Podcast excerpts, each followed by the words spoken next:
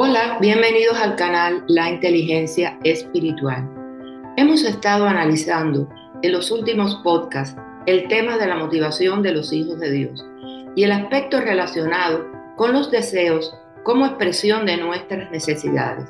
Es importante que reflexionemos cuáles son los deseos que prevalecen en nuestra vida para evitar, huir y resistir los deseos del mundo que nos alejan de una vida centrada en Cristo.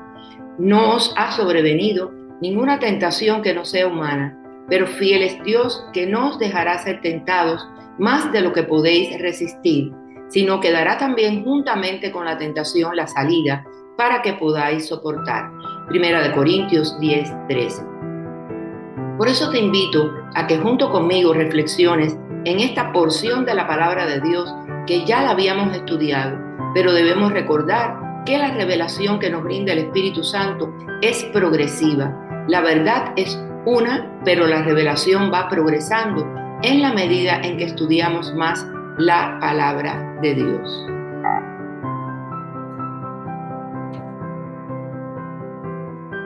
Y dice la palabra de Dios en primera de Juan 2 del 15 al 17, no améis al mundo, ni las cosas que están en el mundo si alguno ama al mundo, el amor del Padre no está en él, porque todo lo que hay en el mundo, los deseos de la carne, los deseos de los ojos y la vanagloria de la vida, no proviene del Padre, sino del mundo. Y el mundo pasa y sus deseos, pero el que hace la voluntad de Dios permanece para siempre. En su epístola, Juan está marcando diferencias entre los verdaderos hijos o siervos de Dios y los falsos.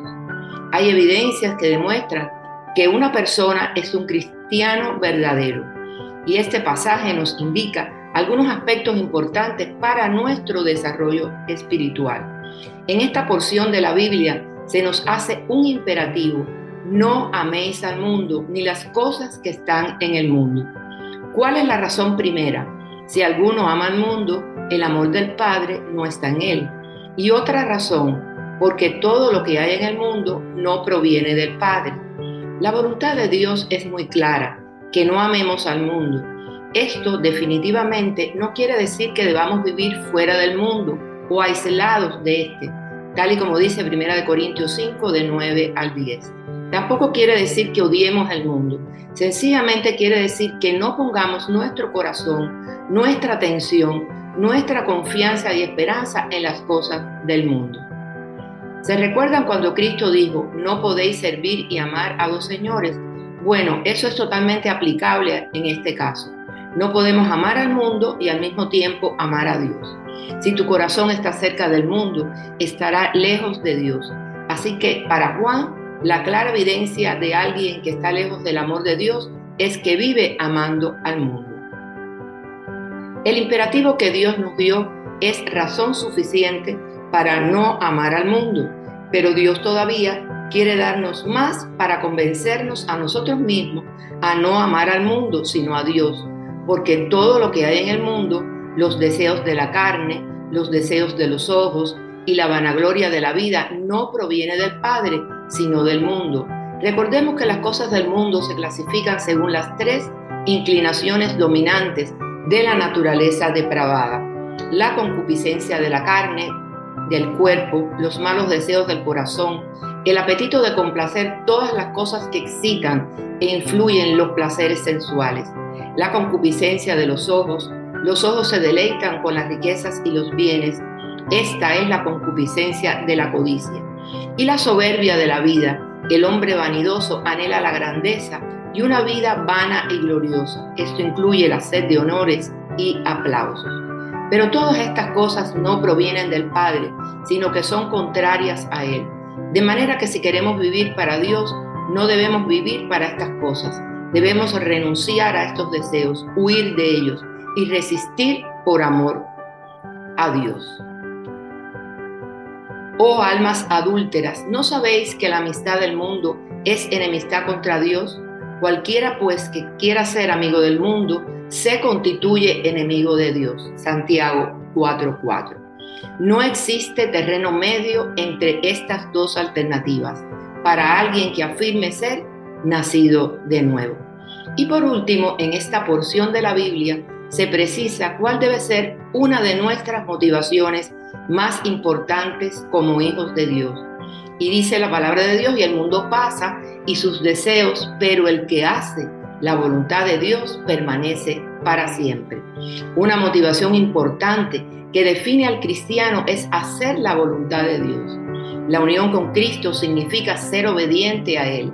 Permanecer implica nuestra respuesta a la enseñanza de Jesús. El que en mí no permanece será echado fuera como pámpano y se secará, y los recogen y los echan en el fuego y arden.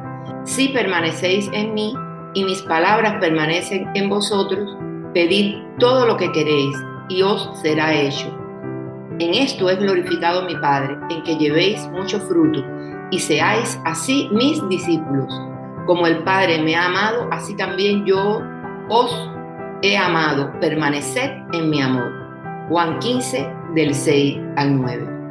Pablo hace eco a esta idea en Colosenses 3:16, donde escribe que la palabra de Cristo habite en abundancia en ustedes, una declaración muy relacionada con la exhortación paralela en Efesios 5:18. Sean llenos del Espíritu.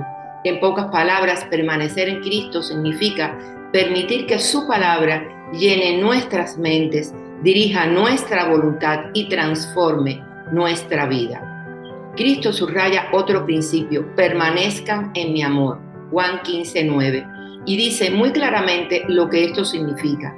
El creyente descansa su vida en el amor de Cristo. Este amor para nosotros se ha demostrado en la cruz del Calvario.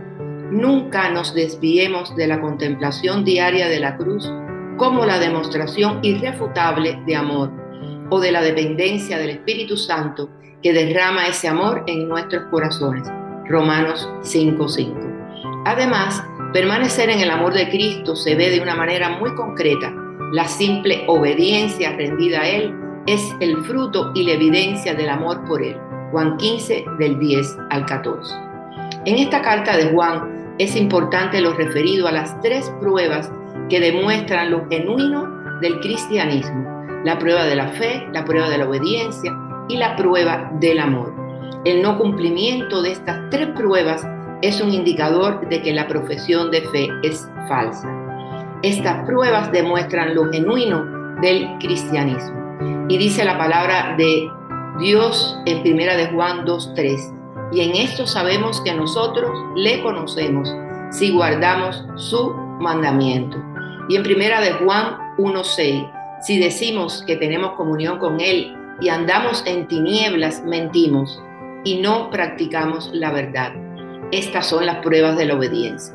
Y en primera de Juan 4:20, si alguno dice yo amo a Dios y aborrece a su hermano es mentiroso, pues el que no ama a su hermano a quien ha visto, ¿cómo puede amar a Dios a quien no ha visto? Esa es la prueba del amor en primera de Juan 4:20. Y la prueba de la fe en primera de Juan 4.2. En esto conocer el Espíritu de Dios. Todo espíritu que confiesa que Jesucristo ha venido en carne es de Dios. Nuestra fe nos conduce a la victoria sobre el mundo. Tenemos un arma espiritual, la palabra de Dios, que es la espada del Espíritu Santo, con la que podemos combatir las tentaciones y las persecuciones. Y esta es la fe que vence al mundo. Todo aquel que cree que Jesús es el Cristo es nacido de Dios. Y todo aquel que ama al que engendró, ama también al que ha sido engendrado por él. En esto conocemos que amamos a los hijos de Dios, cuando amamos a Dios y guardamos sus mandamientos.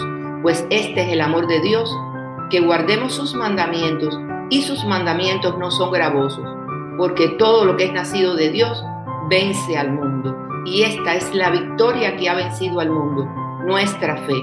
¿Quién es el que vence al mundo, sino el que cree que Jesús es el Hijo de Dios? Primera de Juan 5, del 1 al 5. Gloria a Dios.